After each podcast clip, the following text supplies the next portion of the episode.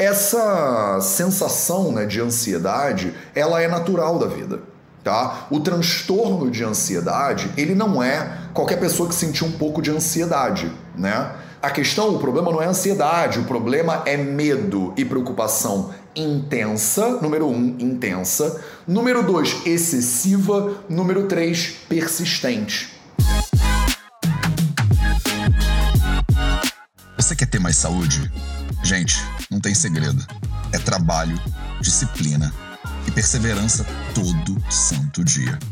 Esse é o Projeto 0800. Hoje a gente vai falar sobre ansiedade. Né? Como tratar ansiedade de acordo com a Ayurveda, seguindo é, o pedido aí de vocês, na verdade. Eu abri uma caixinha de stories faz um tempo, né?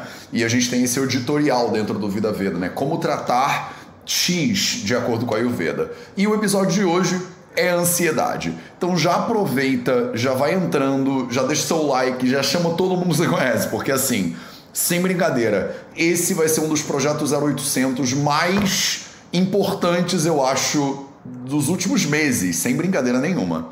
Por que, Matheus? Por que, que esse assunto é tão importante? Porque 100% dos pacientes que eu vejo 100% dos pacientes que eu vejo diz que tem ansiedade, depressão ou os dois. E vocês me pedem o tempo inteiro para falar sobre ansiedade. E hoje vai ser uma aula. Vai ser uma aula de pelo menos uma hora. Se segura aí, prepara o caderninho, separa o caderninho, senta no lugar direito, porque eu preparei uma aula para você sobre ansiedade, na perspectiva moderna, na perspectiva ayurvédica, o que, que você vai fazer, o que, que você pode, o que, que você não pode, blá blá blá. Então vou tirar dúvidas de vocês se tudo der certo também. Então essa é aquela aula que vocês estão sempre me pedindo. Ela vai ficar no ar disponível para vocês durante pelo menos uma semana ou duas semanas. Depois ela fica exclusiva lá dentro do Nilaya, que é a comunidade do Vida Veda. Então aproveitem, aproveitem bastante anota, presta atenção, segura as suas dúvidas, porque no final da live eu vou abrir para dúvidas. Aí você tira a sua dúvida. Mas sem dúvida nenhuma, agora, convido outras pessoas que você sabe, que você conhece, que poderiam se beneficiar desse conteúdo. Isso aqui fica gravado, então óbvio que você pode assistir isso depois. Mas, mas, tá aqui ao vivo é outra coisa, né? Você pode fazer perguntas para, né, o teu problema, né? Como é que eu posso te ajudar especificamente. Salve, salve família Vida Vida, Projeto 0800 no ar e vamos que vamos então, porque eu tenho muito conteúdo para cobrir. Eu vou dividir minha tela com vocês aqui no YouTube, né? Então a galera que não tá no YouTube não vai conseguir ver minha tela. Galera que tá no Insta, se vocês quiserem acompanhar minhas anotações e tudo mais, vale a pena migrar pro YouTube. Se você que tá no Insta quiser ficar só escutando e tal, também não tem problema. Você pode ficar escutando no Insta e depois, se você quiser rever, vai lá no YouTube que vai estar tá tudo anotadinho na tela para você. Beleza? Então dividi a minha tela aqui com vocês agora, tá tudo certinho. E a gente vai, a gente tem 11 tópicos na aula de hoje. 11 tópicos, vai ser gigante. Eu vou tentar cobrir tudo isso em uma hora. Vamos ver se eu consigo. Vai ser um aulão mesmo sobre ansiedade, tá? Sobre como tratar a ansiedade com a Ayurveda. Então a gente vai cobrir 11 tópicos na aula de hoje. Tópico número 1, o que, que é o transtorno de ansiedade? Não tem como a gente falar de ansiedade e não parar para mapear, né? Não parar para dizer o que, que, é esse negócio, né? Do que, que a gente está falando. Número dois, qual é a nova classificação a respeito de transtorno de ansiedade e tipos né, de ansiedade de acordo com o DSM-5. É, eu vou chegar lá, vou explicar exatamente o que, que é o DSM-5 para você e como a, o, o nosso entendimento sobre ansiedade na perspectiva moderna ele está em transformação ela não é uma doença que é igual a 50 anos atrás e hoje em dia, né? Então, o nosso, o nosso conhecimento, a nossa perspectiva a respeito dessa doença, ela está em evolução constante. Terceiro tópico, terceiro item da nossa aulinha de hoje, quais são os sintomas comuns né, da ansiedade? Quais são os sintomas mais comuns para você entender né, se o que você tem é ansiedade ou não é ansiedade. Quarto tópico da nossa aula de hoje, Procure um bom profissional de saúde ser, né? Se. Depois que eu falo os sintomas, as pessoas piram e entram em síndrome de estudante de medicina, né? Que é aquela coisa, quando você começa a estudar as doenças, você começa a achar que você tem tudo, né? Então, é, para prevenir, né? Você vai me falar, mas Matheus, eu tenho três dessas coisas que você falou. Aí eu vou te explicar. Tudo bem, procure um bom profissional de saúde se alguns critérios que têm que ser cumpridos aqui. Número 5, tópico de hoje, quais são as causas né, do transtorno de ansiedade. Então, esse transtorno de ansiedade ele é causado, ele é gerado, ele vem de onde, né? Qual é a causa desse, desse processo? É sexto ponto que a gente vai trabalhar na aula de hoje, quais são os fatores de risco né, para a ansiedade. Você de repente não tem ansiedade ainda, mas você está se expondo né, a esses fatores de risco, o que pode fazer com que você né, tenha, venha a ter ansiedade no futuro. Então, quais são os fatores de risco que aumentam né, a chance de você desenvolver ansiedade? Sétimo ponto da aula de hoje: quais são as complicações possíveis de um processo de ansiedade. Então você tem ansiedade, e aí, né? Qual é o problema? Ah, Matheus, e daí ter ansiedade, né? Acho que a ansiedade é ok acho que eu tô aqui sentada com a minha ansiedade, eu e ela e e eu vamos ver Netflix e tá tudo bem. Então, por que que talvez não esteja tudo bem, né? Talvez isso possa complicar, né? E virar problemas muito mais é, severos, né? Do que você está conseguindo antecipar. A gente vai falar sobre as complicações da ansiedade. Qual é a prevenção e o tratamento, né, para ansiedade? De acordo com a perspectiva moderna hoje em dia. Eu não sou psiquiatra, eu não sou psicólogo, mas eu estudo, né? Então é, eu vou te falar um pouquinho, né? O que, que é o TCC, né? Não é um trabalho de conclusão de curso, né? O que, que é o TCC e quais são os remédios, né? Quais são as perspectivas farmacológicas que você vai encontrar quando você for num bom profissional de saúde e ele vai tentar te ajudar, né? Dependendo da especialidade dele, ele pode ir por, pelo, né, por um lado mais TCC ou ele pode ir por um lado mais medicamentoso. Eu vou bater isso aqui com vocês. Do 1 até o 8, do ponto 1 até o ponto 8, eu tô te contextualizando a respeito do que, que é ansiedade. Porque quando você me fala assim, ah, Matheus, eu tenho ansiedade, como é que trata com a Ayurveda? A ideia ansiedade, né, esse sistema, né, ansiedade, essa, é, é, essa estrutura né, de conhecimento médico, por exemplo, ela não está dentro do Ayurveda. Né? O Ayurveda não, não tem a palavra ansiedade. A gente não olha para essa doença e fala ansiedade. A gente tem outras maneiras de compreender isso tudo. E aí, do ponto 8 para o ponto 9 da nossa aula de hoje, eu vou fazer uma transição, né? E essa transição vai ser em direção ao Ayurveda. E aí eu vou falar para você sobre ansiedade e Ayurveda qual é a importância do Vata Dosha aqui, qual é a importância de Rajas Dosha aqui, né? Qual é a importância de Vata e de Rajas nesse processo? Aí a gente vai entrar, né, vai molhar o pé dentro da perspectiva ayurvédica do processo de ansiedade de acordo com a medicina moderna. Aí no ponto 10 eu vou te dizer como tratar isso com a Ayurveda, né? Finalmente, finalmente. Eu preciso te dar esse contexto inteiro para poder dizer assim para você. Então agora, agora vamos tratar. Né? Como é que trata isso da perspectiva ayurvédica? Já falei sobre prevenção e tratamento da perspectiva moderna no ponto 8, aí no ponto 10 eu vou te ensinar como é que faz isso da perspectiva ayurvédica. E no ponto 11, para terminar, para encerrar com chave de ouro, eu vou te dizer, e agora, né? E agora? Que faço eu da vida sem você? Do tipo, o que, que a gente vai fazer, né? Porque eu tenho uma hora de aula só hoje para dar e eu não, não, vou conseguir resolver todos os problemas de todos os seres humanos nessa aula. Não é à toa que hoje é o episódio, sei lá, 605 do Projeto 0800, né? Porque a gente vai continuar fazendo isso amanhã, depois de amanhã, depois de depois de amanhã, ano que vem, daqui a 10 anos também e tal e tal. Tá? Então, eu vou dizer quais são os próximos passos que você pode dar se você quiser se aprofundar ainda mais nesse conhecimento, se você quiser continuar né, se investigando, continuar melhorando, continuar entendendo para onde você vai. Belezinha? Então, isso aqui é só o plano da aula de hoje, tá? É só o plano. Agora, vamos que vamos. Vamos que vamos, que a gente tem muita coisa para falar. Então, primeiro de tudo, primeiro tópico da nossa aulinha de hoje, o que, que é o transtorno de ansiedade? Deixa eu botar ele aqui em bold. O que, que é o transtorno de ansiedade, né? Então, primeira coisa que é muito importante vocês entenderem é que ansiedade é normal, tá? Ansiedade é normal na vida um grau ou outro de ansiedade é normal. A ansiedade é o que faz você poder antecipar o futuro, é o que você faz você reagir né, a situações inesperadas. Você tava tá chegando no ponto de ônibus e o ponto e o ônibus está quase saindo. Aí você, opa, agita, tem aquela reação adrenérgica, né, e sai correndo. Tem alguém vindo na sua direção e aí você pensa que ah, o que, que vai acontecer. Então essa sensação né, de ansiedade, ela é natural da vida. Tá? O transtorno de ansiedade, ele não é qualquer pessoa que sentiu um pouco de ansiedade, né? Não é qualquer pessoa que falou assim: "Ah, Matheus, eu estou um pouco ansiosa pro meu casamento, para minha festa de casamento". Eu falo: "Ah, vamos medicar isso aí", né? Temos que fazer um panchakarma, então. Porque você está ansiosa para sua prova né, do, do, do Enem, você está ansiosa para o seu exame de final de, de, conclusão de curso. Isso tudo é absolutamente natural. Né? A antecipação né, do que, que vai acontecer, né? o planejamento, inclusive, do fracasso, fazem parte né, da mentalidade humana. O problema é quando você tem preocupação e medo intenso, excessivo e persistente. Então, essas três palavras, elas são importantes aqui para você entender, tá? Não, ah, Matheus, o Brasil todo é ansioso. O ser humano todo é ansioso. Todos os seres humanos são ansiosos.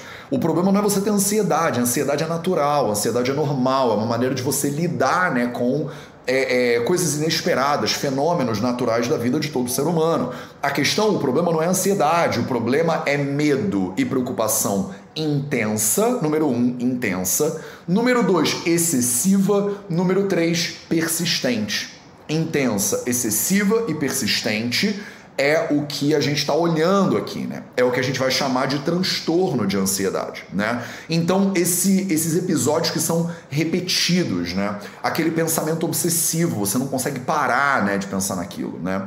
Esses sentimentos, eles acabam interferindo nas suas atividades do dia a dia. Eles acabam prejudicando, eles são difíceis de controlar e, principalmente, a palavra que, que resume isso tudo é eles são desproporcionais ao perigo real que você está passando e eles podem durar muito tempo. Então você, eu falei que hoje era dia de caderninho, hein? Então eu vou anotar isso aqui para você. Então são sentimentos, medos, medos e preocupações, medos e preocupações que são intensos, intensos, excessivos e persistentes. Persistentes. Persistência com S só? Acho que é, né? E persistentes, tá? Outra coisa que é importante você entender, eles são são desproporcionais. Desproporcionais são desproporcionais ao perigo real, ao perigo real e podem durar muito tempo. Então, esses elementos aqui são fundamentais para você começar a navegar né, o que é o transtorno de ansiedade. Você tem uma reação totalmente desproporcional. Né? Eu tô aqui esperando o ônibus, e aí eu tô esperando o ônibus e eu não consigo, eu fico, gente, será que esse ônibus vai passar? E aí eu vejo né, o meu relógio, a cada três segundos eu tô vendo o relógio. Aí eu pergunto pra pessoa, o ônibus já passou? Ela fala, não. Eu falo, e aí, já passou o ônibus? Não, já passou. Sabe aquela coisa de criança, do tipo assim, já chegamos? Né? Não, filho, a gente ainda não chegou.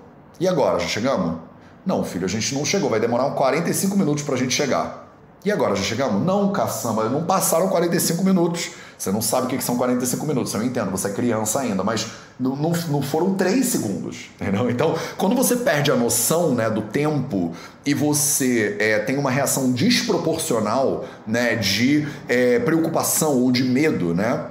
Alguém está dizendo assim: ó, oh, é, tem um ladrão na cidade do Rio de Janeiro. Aí a pessoa não sai de casa. Ela fala: cara, então se tem um ladrão nessa cidade, esquece, não vou sair de casa não.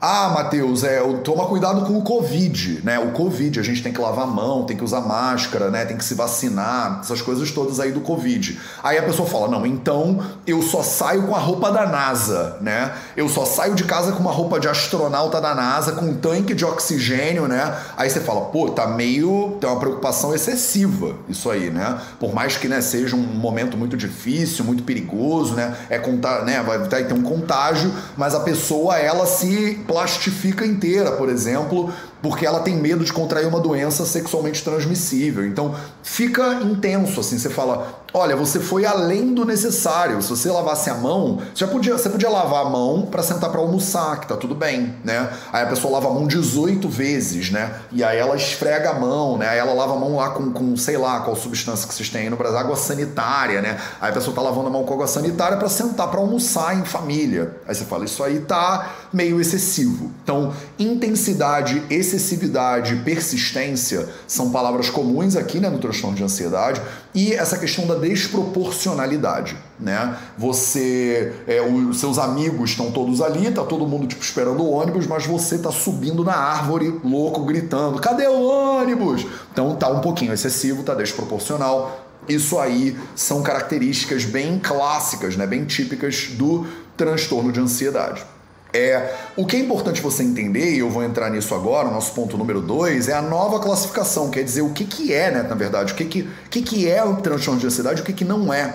Porque isso mudou, né? Isso mudou. A medicina está sempre melhorando, está né? sempre evoluindo, está sempre mudando. Então a gente vai falar agora sobre o ponto número 2, a nova classificação do DSM-5. Né?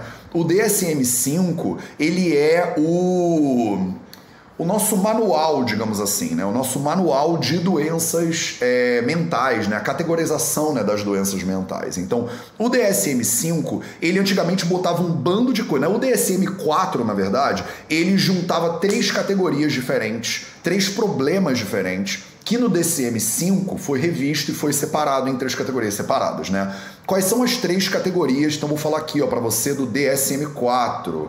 DSM-4 ele juntava três categorias.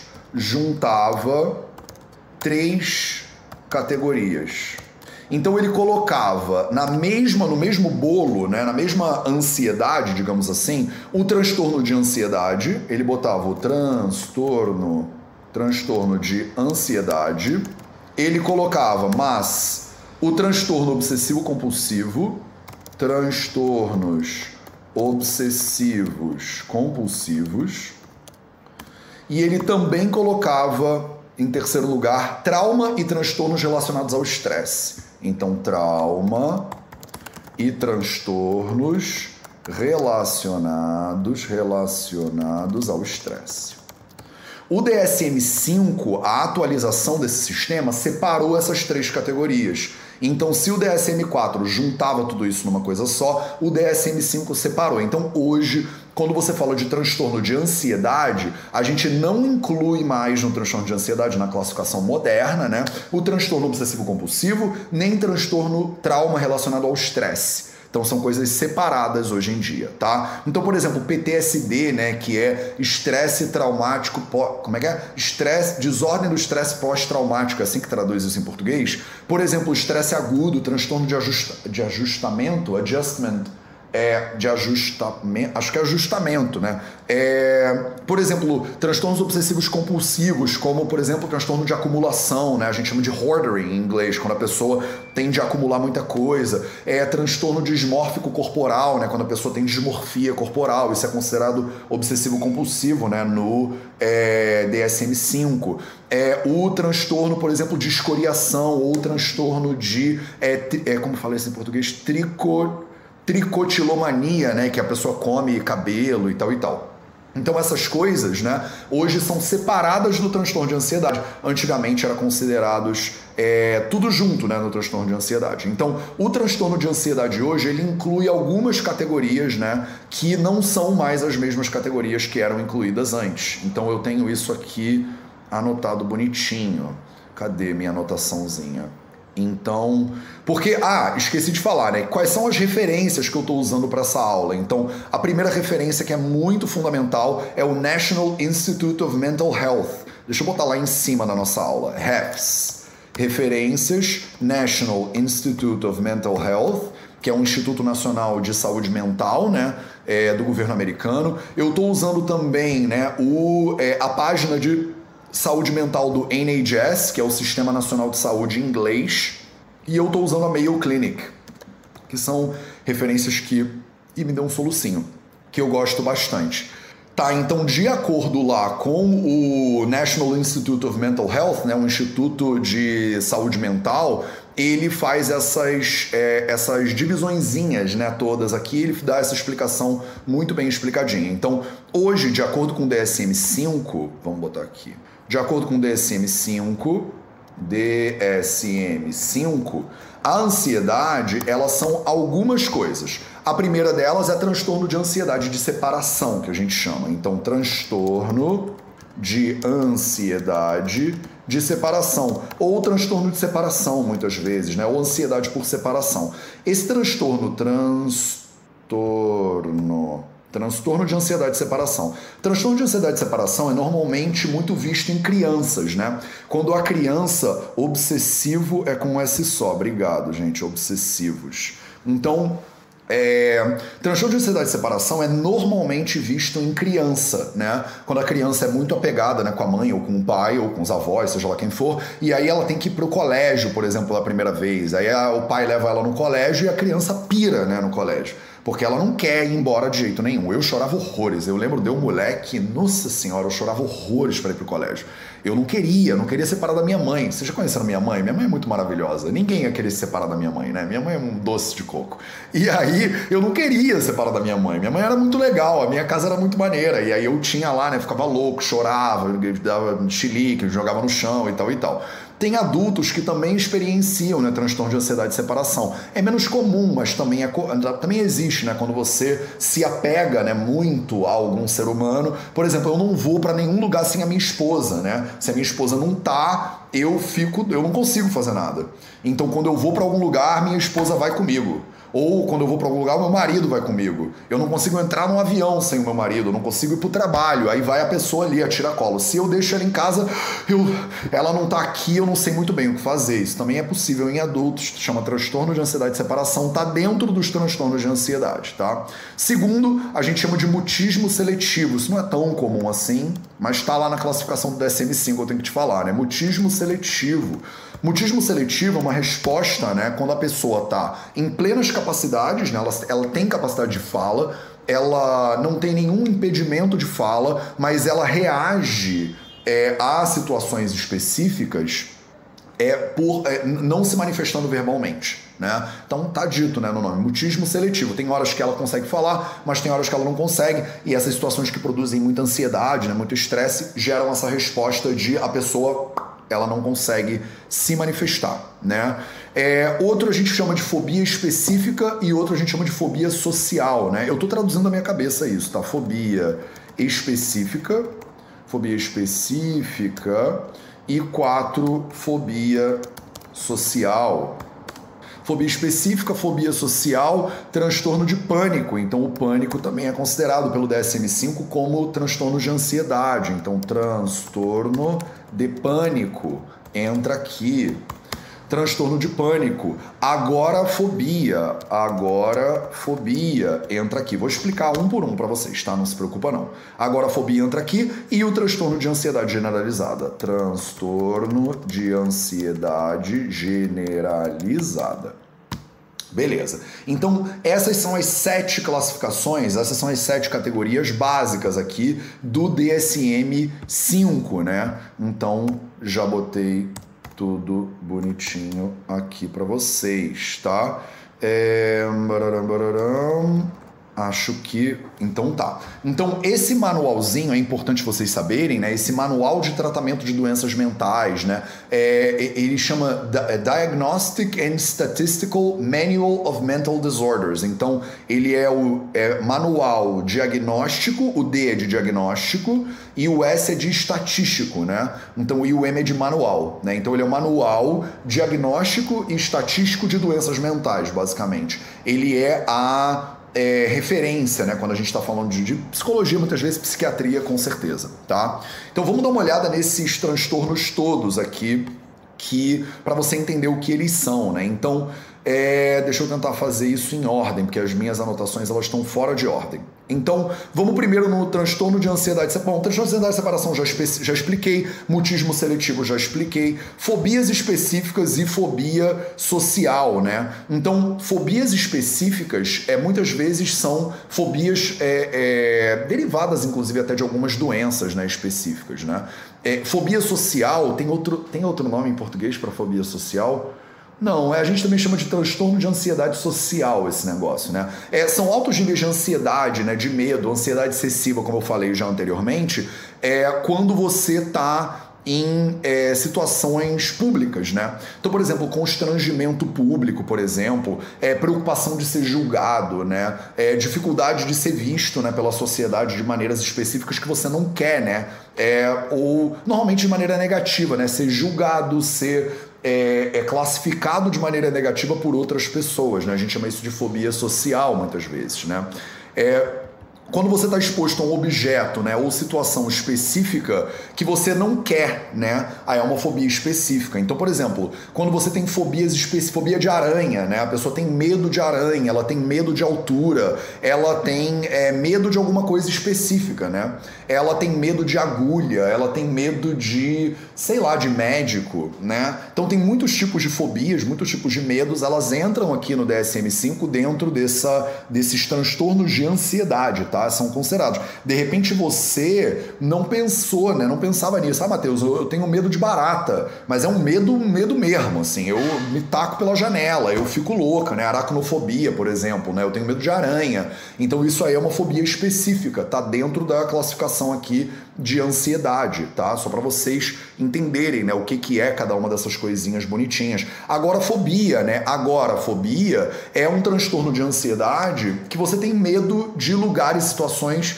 que podem te deixar, te, te fazer sentir presa, por exemplo, ou preso, por exemplo, ou que você fique desamparada, ou que você fique envergonhada, né? Tem muita gente que tem agora fobia, é é isso, né? Você tá ali sozinho num lugar que você não conhece ninguém, tem um monte de gente, você não sabe quem são essas pessoas, são inimigos, né? São amigos, então isso pode despertar uma, um, um problema, né? Uma, uma, essa sensação que a gente estava explicando aqui tá bom? Tem uma série de desdobramentos, né, específicos disso aí, mas só para vocês entenderem, porque muitas vezes a pessoa fala: "Eu tenho ansiedade", ou então fala assim: "Eu estou ansiosa para essa live". Então eu tenho ansiedade, Mateus. Eu estou ansiosa para fazer o seu curso. Isso não é, não é o que eu estou falando, né? Não é o transtorno de ansiedade pelo, é, como a gente fala, né, em termos médicos. Você provavelmente vai num médico e ele não vai te classificar né, como transtorno de ansiedade, vai recomendar terapia medicamentosa, vai recomendar, recomendar TCC, por exemplo, né? Então, só para vocês entenderem que tem uma diferença muito grande, né? E transtorno de ansiedade é um troço muito sério.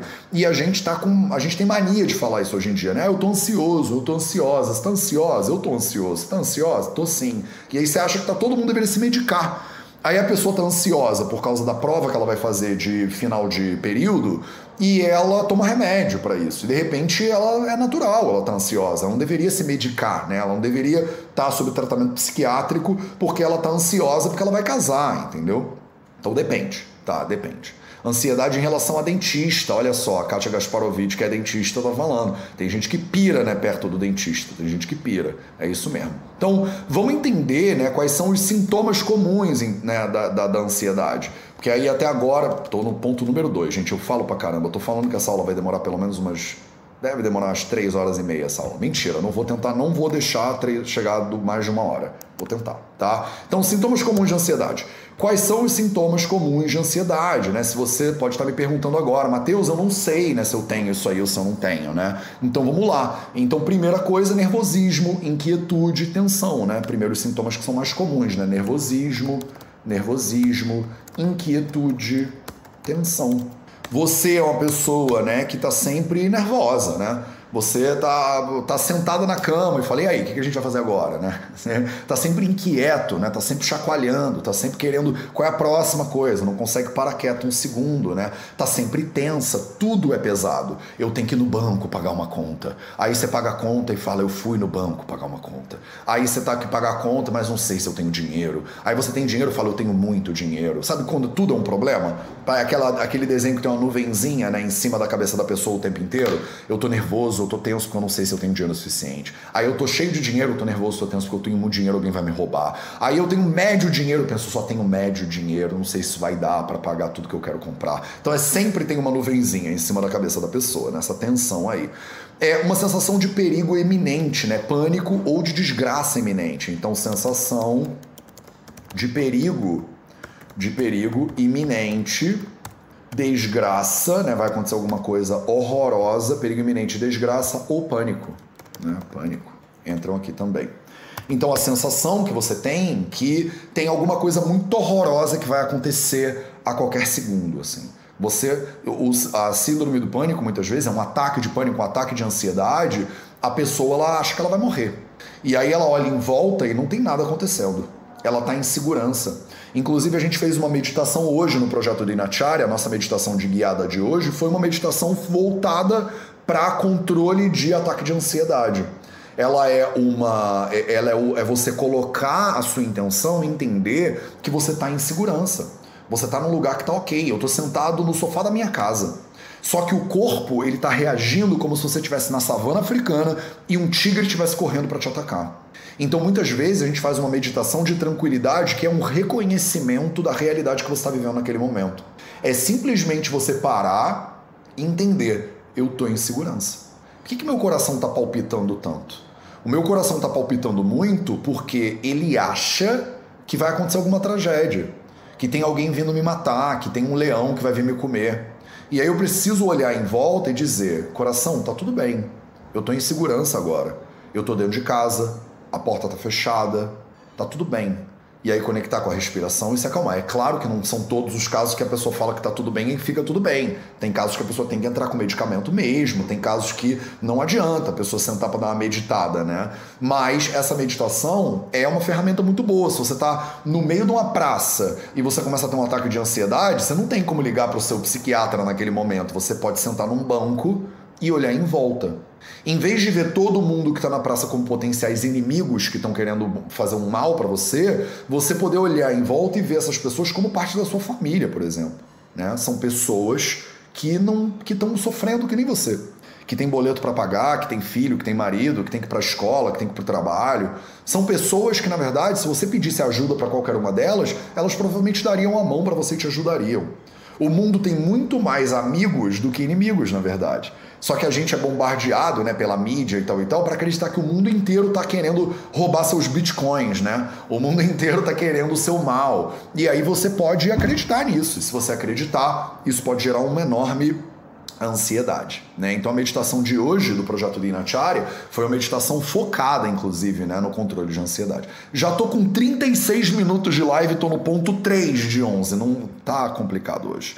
Então, que mais, né? Sintoma de ansiedade, aumento da frequência cardíaca. Eu tô querendo explicar o que é o DSN-5, né? Óbvio que não vai dar tempo. Então, eu preciso pular esses detalhes, né? É respiração muito rápida, né? Hiperventilação, né? Hiperventilação. Vou dar uma agilizada, tá, meus amores? Porque não é por nada não, é porque senão vai ficar muito longa essa aula. Hiperventilação, é sudorese extrema, por exemplo, tremores, né? Então, tremores, é, é, seis suor, né?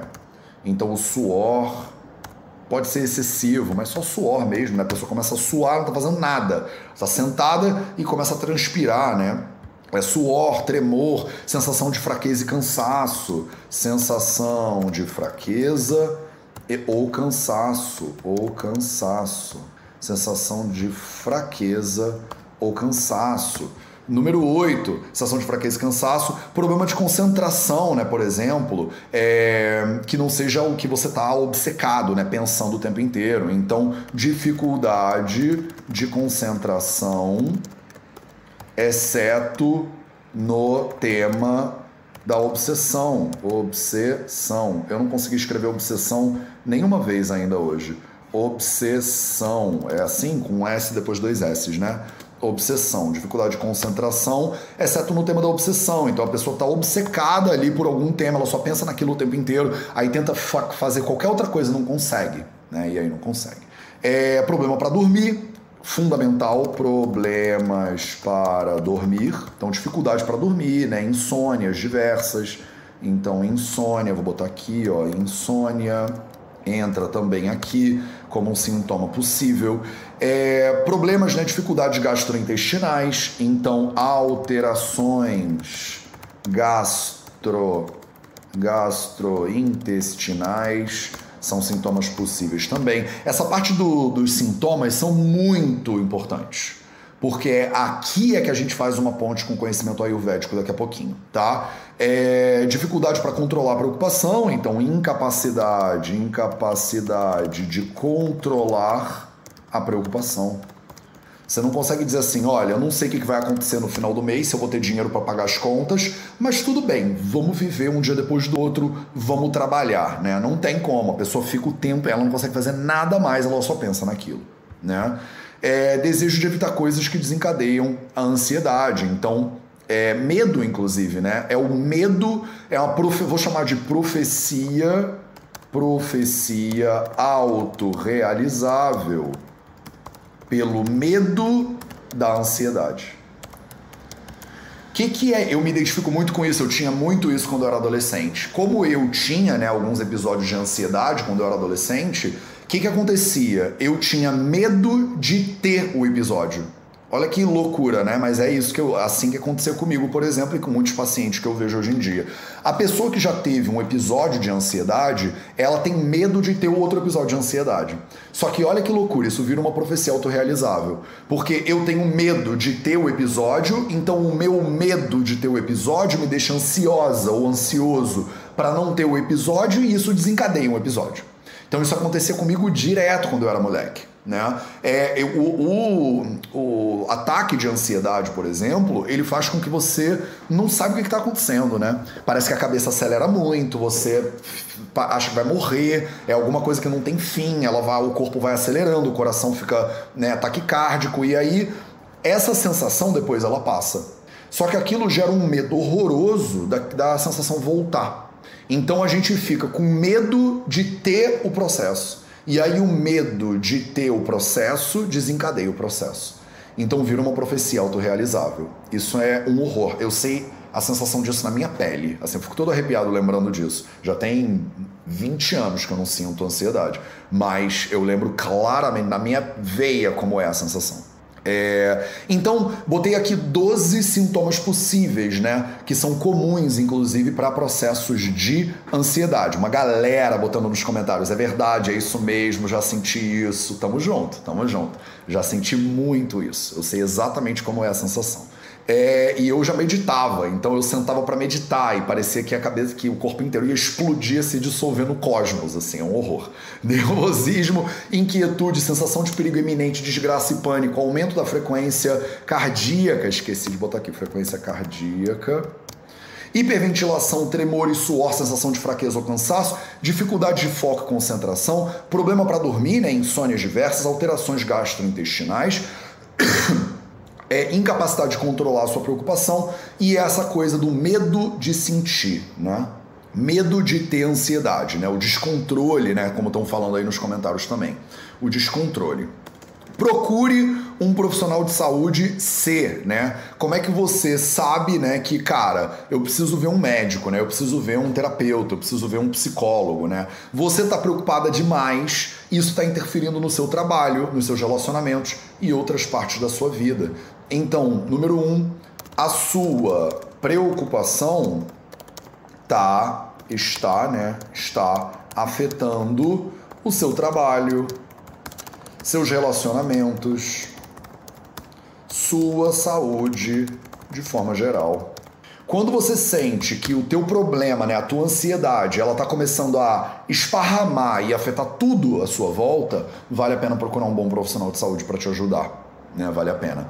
Se você tiver um momento ainda que você está aprendendo a lidar, você está controlada, você sente mas você está vendo, né? Você está usando a ansiedade como uma ferramenta para reavaliar os seus princípios, para olhar as suas prioridades. Até aí, tudo legal, tá tudo bem, né? Qual é o problema? O problema é quando isso começa a esparramar para tudo. Seus relacionamentos ficam todos zoados, você não consegue trabalhar mais direito, a sua saúde está indo pelo ralo, aí vale a pena procurar ajuda. Vale a pena procurar ajuda. O seu medo, a sua preocupação, a sua ansiedade é, são impossíveis de controlar. Então você não consegue controlar o medo e a ansiedade por conta própria, né?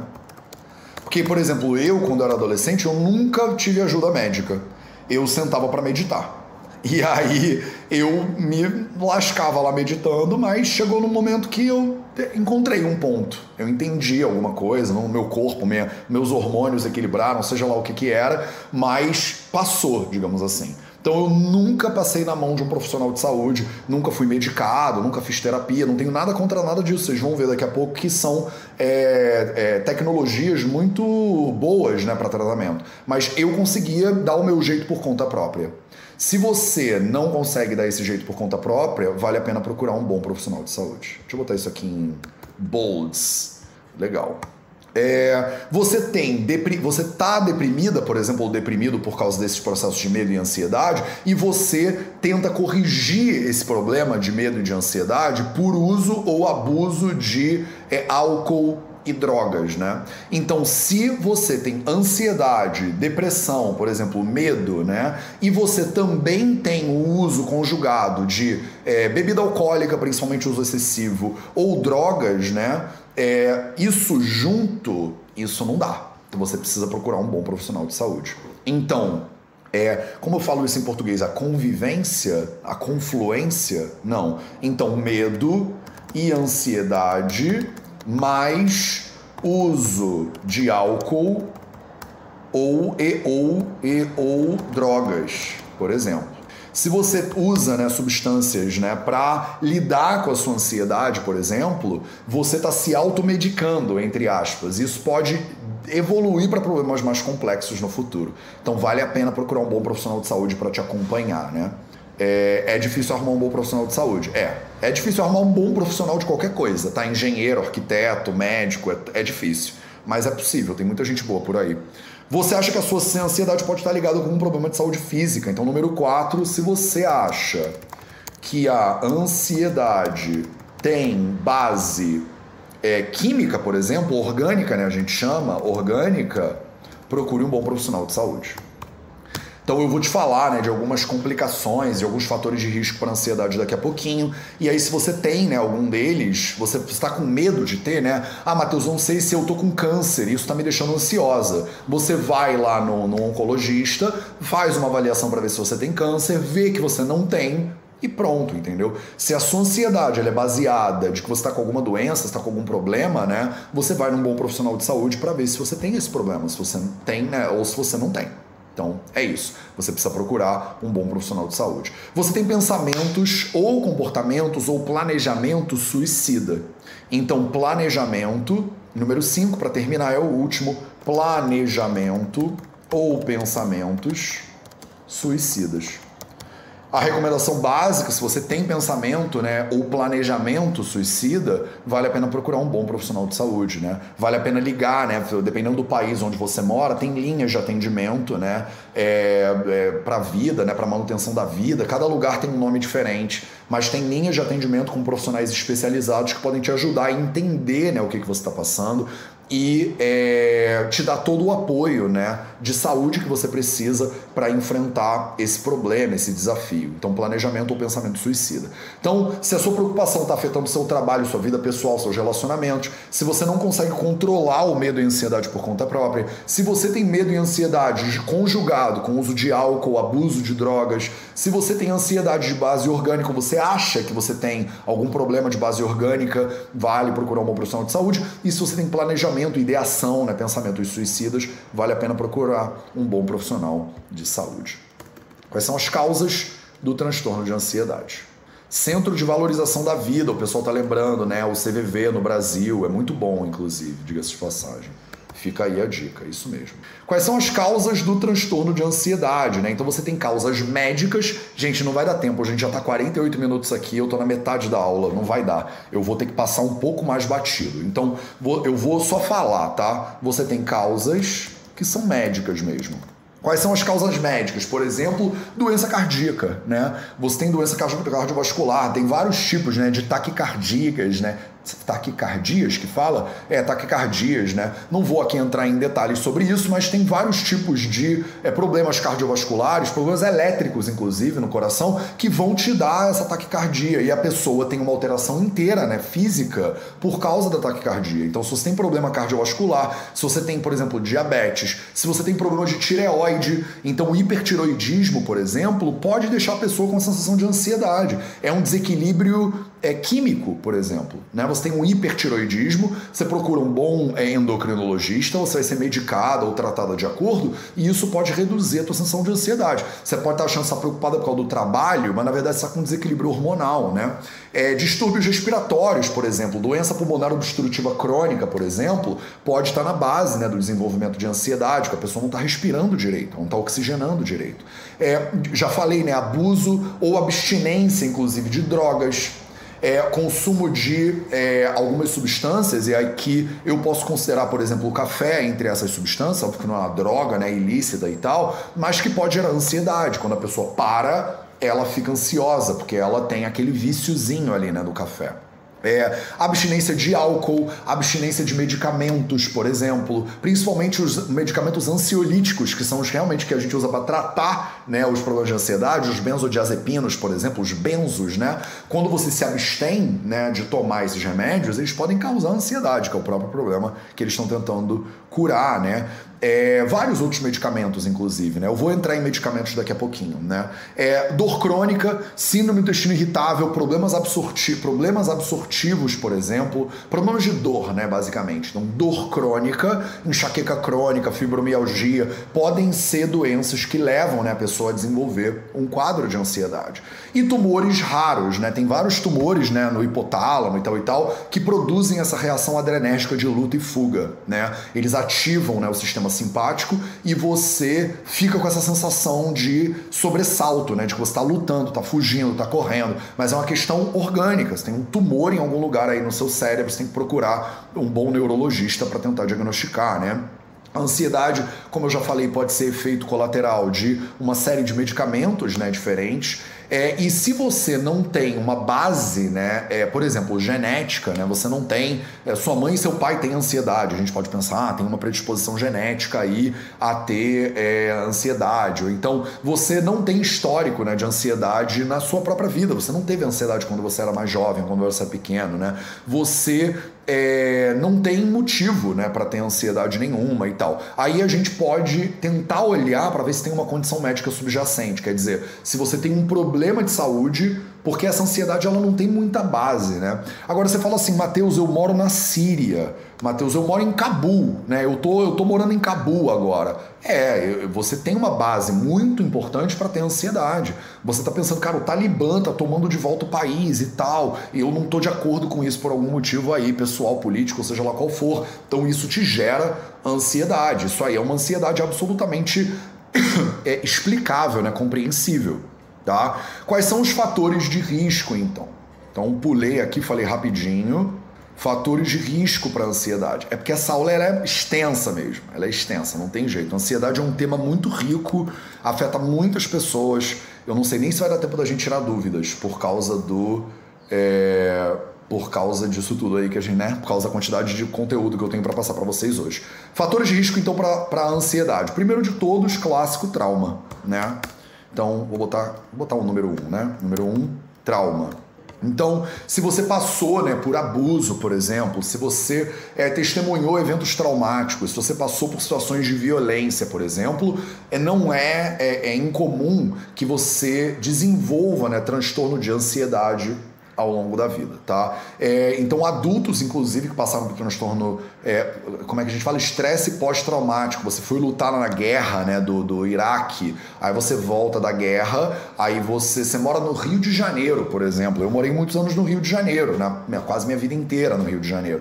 E aí você sai de casa, você não sabe se você vai voltar, você vai passar por cinco blitz, se você mora num lugar que tem, né, controlado por uma facção de não sei o que, que está sendo invadida pela facção de não sei o que lá. A gente tem essa preocupação constante no Rio de Janeiro. Dá para sair de casa? Não dá para sair de casa? Dá para ir onde eu quero ir? Não dá para ir onde eu quero ir? Então isso pode gerar um trauma. Você passa por uma situação, por exemplo, eu, é, quando não é o meu caso, eu não tenho estresse pós-traumático por causa disso, mas eu trabalhava numa escola, né, quando eu tinha 18 para 19 anos, eu dirigia um carro, né? Eu tinha um carro. Eu tenho, tinha um amigo naquela escola que ele dirigia o mesmo carro que eu.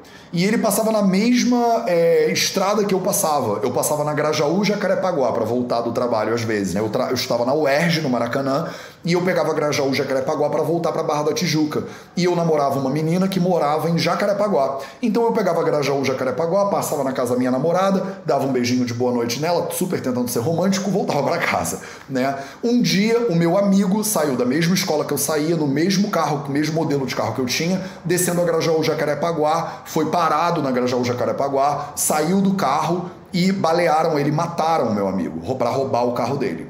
Esse é o tipo de coisa que a gente vive no Rio de Janeiro, por exemplo. Então, um dia eu dei tchau pro meu amigo, no dia seguinte meu amigo morreu, né? Porque queriam pegar, roubar o carro dele. Então é uma cidade que você está o tempo inteiro lidando com esse tipo de confronto, com esse tipo de violência, né? Então ela pode deixar você com esse estresse aí à flor da pele, né? Você pode, número dois, ter um estresse, estresse causado por alguma doença específica. Por alguma doença específica já comentei, né? Já comentei várias doenças específicas que você, que, que a gente, né? Já falei. Acúmulo de estresse. Então, acúmulo de estresse também, né? Então você trabalha, né, num, sei lá, você tem um trabalho muito estressante, você é bombeiro, você é professor, né?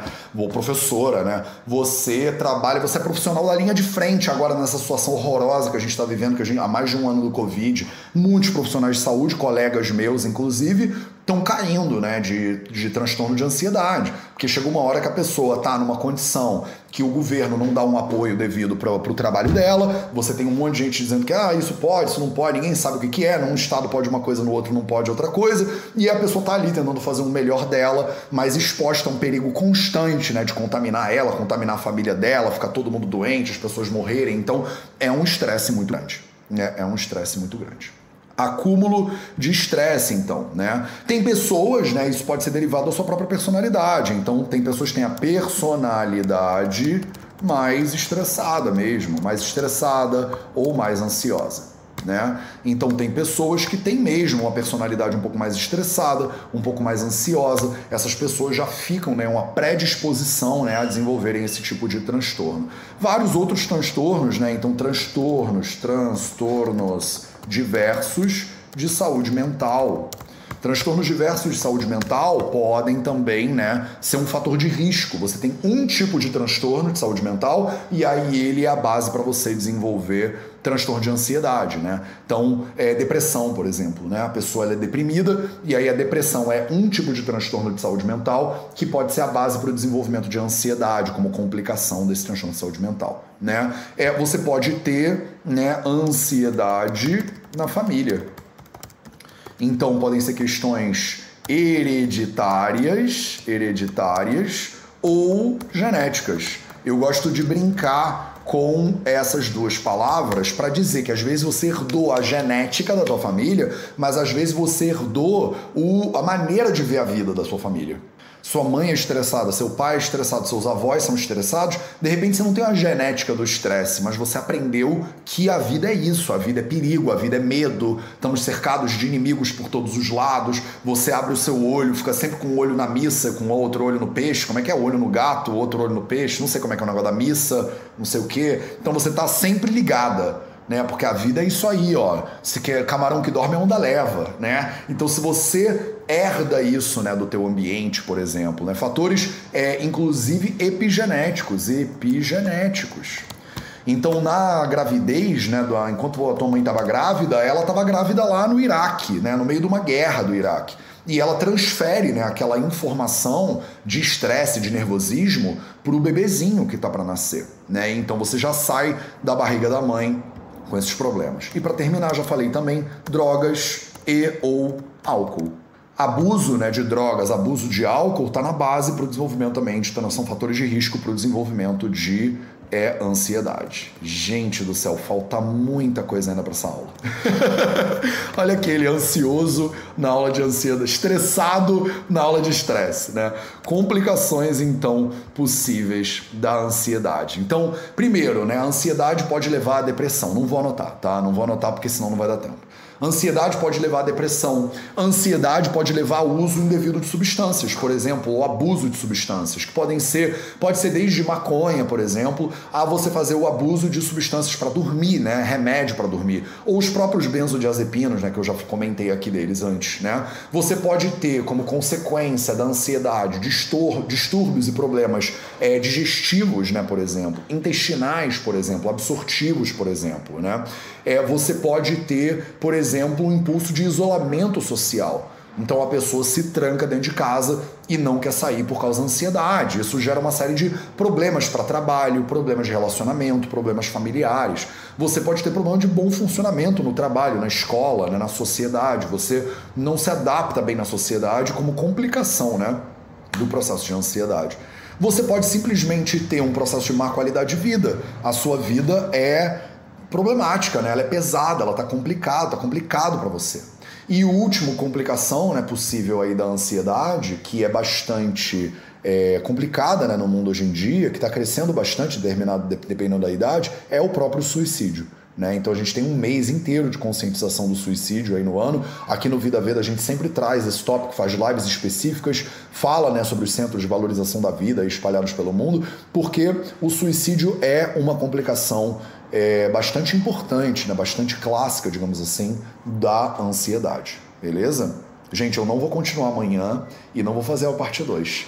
Não precisa ficar ansiosos e nem nada. A gente vai terminar agora mesmo, tá tudo certo. Tá? A gente vai, se eu precisar falar sobre isso depois de novo, eu falo sobre isso depois de novo. Mas tá tudo bem. Prevenção e tratamento, né? O que, que é, qual é o, quais são as modalidades né, na medicina moderna de prevenção e tratamento da ansiedade, né? Primeiro, a prevenção e tratamento com TCC. O que, que é TCC? É terapia é, cognitiva comportamental. Eu sempre me embrulho para traduzir isso na minha cabeça. Terapia cognitiva comportamental é um modelo de terapia, né? De, de não, não posso falar análise, né? Eu acho que a análise é específica, uma terminologia específica freudiana, mas é um tipo de terapia mesmo que é, tem efeitos muito positivos no tratamento de ansiedade, já mais bem documentados impossível, tá? Mais bem documentados impossível. É... E é, você pode também fazer prevenção, né? Por exemplo, prevenção Prevenção da ansiedade. Você não precisa ter a ansiedade, mas você pode prevenir a ansiedade. O que é muito bonitinho é que todos esses manuais, nesses estudos, o, o Sistema Nacional de Saúde inglês, né, é, o, por exemplo, o National Institute of Mental Health, eles falam sobre o tratamento né, da ansiedade com terapia cognitiva comportamental. Então, isso todo mundo fala da CTT, né? Eu acho que isso é bem. É bem explicado, né? Eles falam do tratamento também com remédios específicos, então a gente fala dos benzodiazepinos, a gente fala dos beta-bloqueadores, por exemplo. O beta-bloqueador ele evita, né? Ele, ele entra ali no processo do batimento cardíaco para segurar a taquicardia, né? Por exemplo. É, benzodiazepinos, beta-bloqueadores. É é, os, os, anti, os ansiolíticos, né? Tava faltando a palavra na minha cabeça. Os remédios que são ansiolíticos também são tratamentos aqui, ó, remédios, né? Medicamentosos. Agora, o que é interessante é que todos, os, é, todos esses grandes manuais, eles falam sobre modalidades de prevenção, né? Modalidades de prevenção dessa desses processos de ansiedade. E aí eles falam de primeiro de tudo procurar ajuda né? O quanto antes você procurar ajuda, melhor para o teu processo. Se você sentiu, se se identificou com esses temas que a gente está trazendo aqui na live de hoje, vale a pena você já ir procurar um bom profissional de saúde para ter essa conversa. Não custa nada a conversa. Não é porque você vai ter um diagnóstico, você vai ser internado no hospital, porque você vai ser prescrito benzodiazepina. Não é isso. É só para você ter uma conversa sobre o que está acontecendo. De repente fazer terapia, né? Gente, eu fiz uma live com a Gabi Casotti, que é uma terapeuta junguiana, né, uma, uma psicóloga junguiana, e a gente falou sobre como todo mundo precisa de terapia, né, de uma maneira ou de outra. Então, procurar ajuda o quanto antes é legal. Né? Eles falam também, cadê? Eu acho que é no NHS que eles falam isso. Deixa eu ver aqui, ó. É... Remédios, terapia psicológica, psiquiátrica. Não, não é no NHS que eles falam. A gente tem uma série de evidências, mas eu não estou encontrando aqui onde é que isso tá nas minhas notas. É, blá blá blá. Não, também não é na Mayo Clinic que eles falam. Eles falam sobre você. É, Bom, prevenção, né? Evitando o uso de drogas e o uso de álcool, né? Eu falei drogas e álcool várias vezes aqui. Então, abstinência né, de drogas ou tratamento, né? Se você tem algum vício, por exemplo, né? É, o tabagismo, ele entra aqui também em muitas classificações, né? Para você parar para olhar nesses né, hábitos compulsivos, por exemplo. É, eu falo muito sobre o consumo de café para os meus pacientes a pessoa está tomando um ansiolítico com uma mão e tomando café com a outra, sendo que o café é uma substância que agita, né? Que agita, que provoca essa ansiedade um pouquinho. Assim como você não vai usar nenhum outro é, Monster, né? Red Bull, esses energéticos, né? Você não tomaria um energético se você é uma pessoa ansiosa. Então você também não deveria tomar nenhuma substância, por exemplo, que são muito ricas em cafeína, né? Poderiam ser evitadas aí. Atividade física.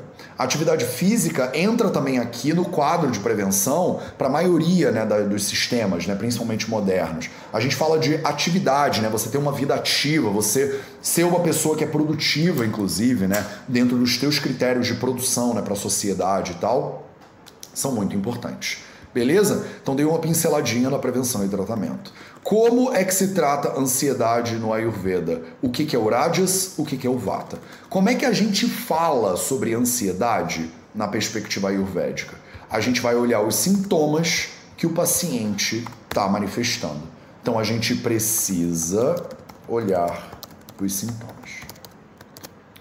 Quando você for olhar os sintomas, você vai entender se o sintoma daquele paciente é físico ou ele é mental. Os dois doshas que mais desequilibram no processo de ansiedade são o Vata, Vata dosha, Vata dosha no corpo Rajas dosha na mente. Vata dosha no corpo Rajas dosha na mente. As pessoas têm o costume de dizer, eu estou com o Vata agravado, né? E é verdade, e tá mesmo. Vamos olhar lá a lista de sintomas para a gente dar uma olhada nisso, pra, que é muito importante nervosismo, inquietude, tensão. Sintomas clássicos de Vata Dosha gravado. Clássicos de Vata Dosha gravado. Sensação de perigo iminente, desgraça e pânico. Clássico de Rádias agravado. A sua mente realmente está pronta para lutar. Está pronta para lutar.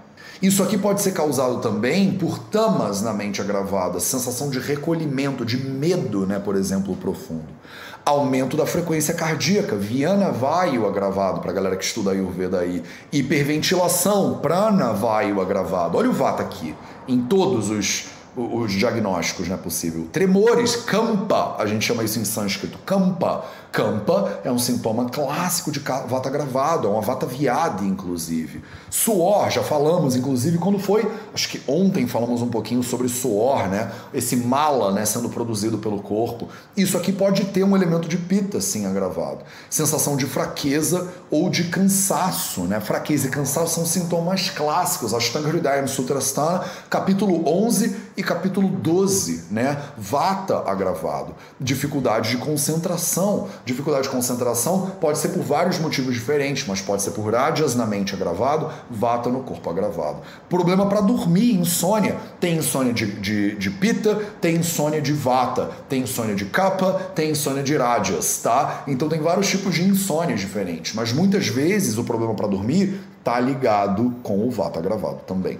Alterações gastrointestinais podem estar ligados com todos os três doshas, depende do tipo de alteração intestinal, mas o vata tem um elemento importante aqui a desempenhar. Incapacidade de controlar a preocupação, muitas vezes está conectado com rádias né, na mente que está agravado. E essa coisa da profecia, né, do medo, da ansiedade, pode estar conectado com tamas também.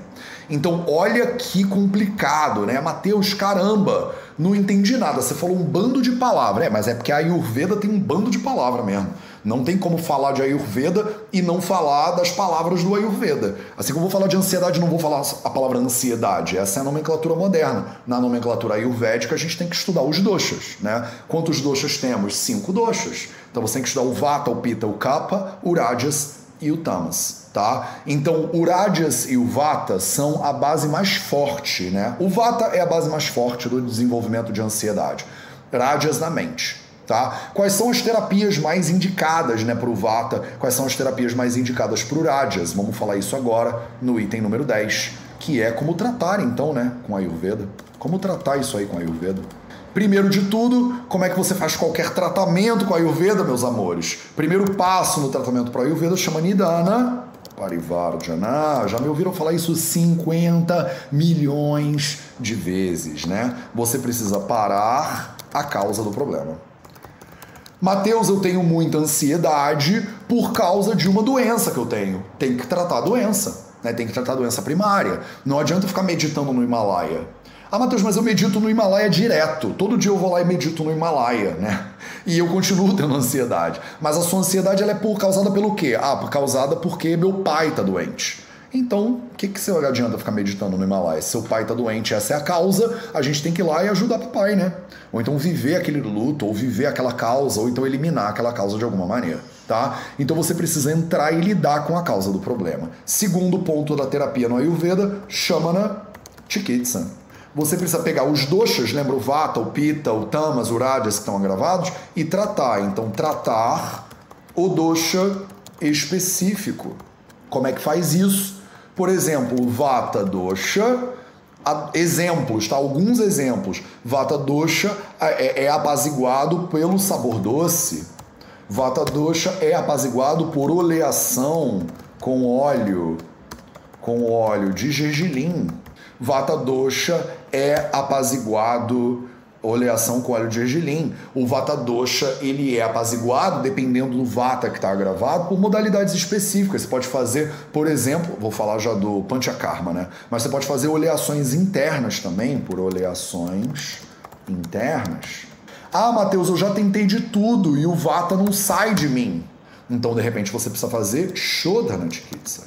Shodhana Chikitsa é uma terapia que a gente chama de purificação. Puri, purificação. Você vai tirar os doshas do corpo. Qual é o, o Shodhana Chikitsa indicado para Vata Dosha? O clássico é Basti Karma. Basti Karma. Tá?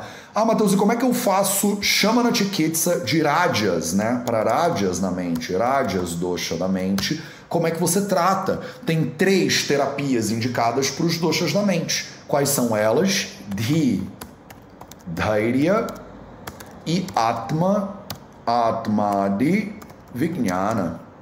Dhi, Dhairya e Atma de Vijnana são as três terapias para os doshas da mente. Ah, Matheus, eu não sei o que é nada disso. Então, a gente tem que se aprofundar nesses temas, né? Porque eu já dei um monte de lives sobre esses assuntos. Você poderia saber isso, já está tudo na internet, né? Atma Divignana, por exemplo, é o conhecimento de quem você é de verdade. Lembra quando eu falei lá que você tá tendo um ataque de ansiedade porque você acha que você está correndo risco de vida? Atma Divignana é conhecer quem é você. É saber se você está mesmo correndo risco de vida ou não. Dhi é o discernimento. Discernimento é quando você acha que uma coisa boa, ela é boa, e uma coisa ruim, ela é ruim. Quando você acha que uma coisa ruim é boa, e quando você acha que uma coisa boa é ruim, isso é falta de discernimento.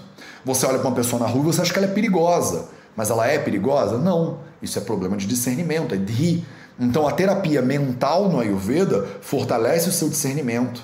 Se você tem medo, dhairya é a coragem é a disposição de encarar os problemas de frente, é a habilidade de você acordar de manhã e atacar o dia com toda a energia que você precisa. Isso é Dairya. É uma terapia dos doshas da mente. Atma Devijnana é o famoso autoconhecimento, né? o autoconhecimento. Então, como é que trata né, essas doenças de acordo com a Ayurveda? Você trata dependendo do sintoma, com base no sintoma você encontra qual é o dosha gravado, com base no dosha gravado você monta um plano terapêutico. Eu não tenho a menor pretensão de que você vai sair dessa aula um médico ou uma médica ayurvédica, né? Pelo amor de Deus, meus amores, não dá, eu não faço milagre ainda, né?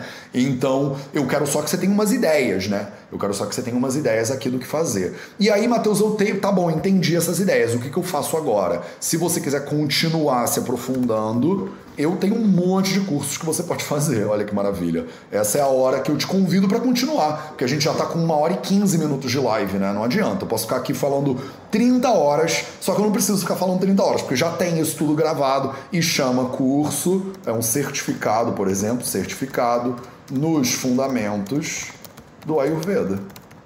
Então, se você entrar lá, por exemplo, no vidaveda.org barra fundamentos, você encontra o certificado nos fundamentos do Ayurveda. Você fala assim, ah, Matheus, eu ouvi tudo que você falou, achei lindo, quero aprender mais sobre a Ayurveda. O fundamento da Ayurveda é o primeiro passo que você tem que dar. Porque lá eu explico Shodana Chikitsa, Shamana Chikitsa, Nidana Parivardhana, o que, é o Vata, como é que o Vata apazigua, o que, é o Pita, como ele apazigua, o que, que é o Kapha, como ele apazigua. Mas é um curso de mais de 30 horas, né? 30 horas, mais de 25 horas de curso.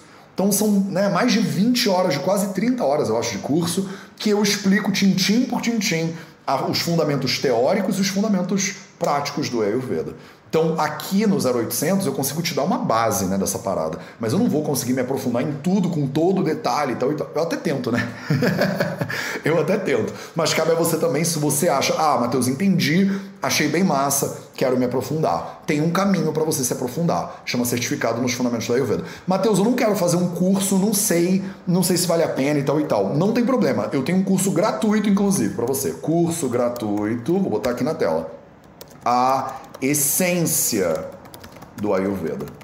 Se você entrar lá em vidaveda.org barra essência, para a galera do Instagram, isso tudo tá no link da bio do Instagram. Tá? No link da bio do Vida Veda no Instagram tem todos esses links para vocês. Para a galera do YouTube, do Facebook, a gente vai colocar isso na descrição nos comentários, mas é muito fácil digitar esses links, né? vidaveda.org/essência.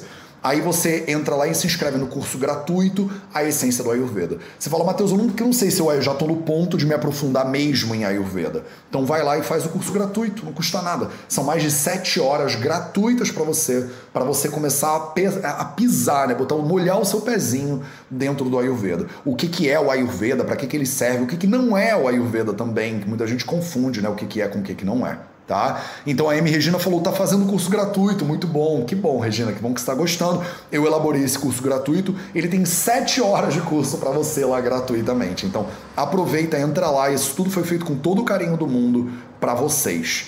Beleza, meus amores? Passei 15 minutos, mas também não foram duas horas.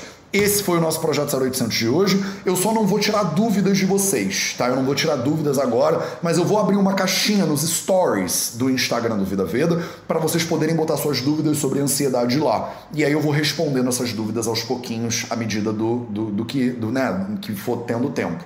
Então, é, eu não preciso fazer tudo numa live também, né? A gente tem um monte de ferramentas, tem meditação guiada, tem YouTube, tem Instagram, vamos usar. Então eu vou abrir uma caixa nos stories agora para vocês no Instagram do Vida Veda e aí você pode me fazer suas perguntas sobre ansiedade e eu vou respondendo ela, faço reels, faço o que vocês quiserem. Eu só não estou fazendo dancinha no TikTok ainda, mas o resto tudo a gente faz, tá bom? Um beijo para vocês, uma excelente sexta-feira. A gente se vê de novo na segunda-feira para mais um projeto 0800. Um ótimo final de semana. Não fiquem ansiosas, não fiquem ansiosos. Tamo juntos, isso aqui é uma família. Vamos que vamos. Um beijo para todo mundo e até a próxima.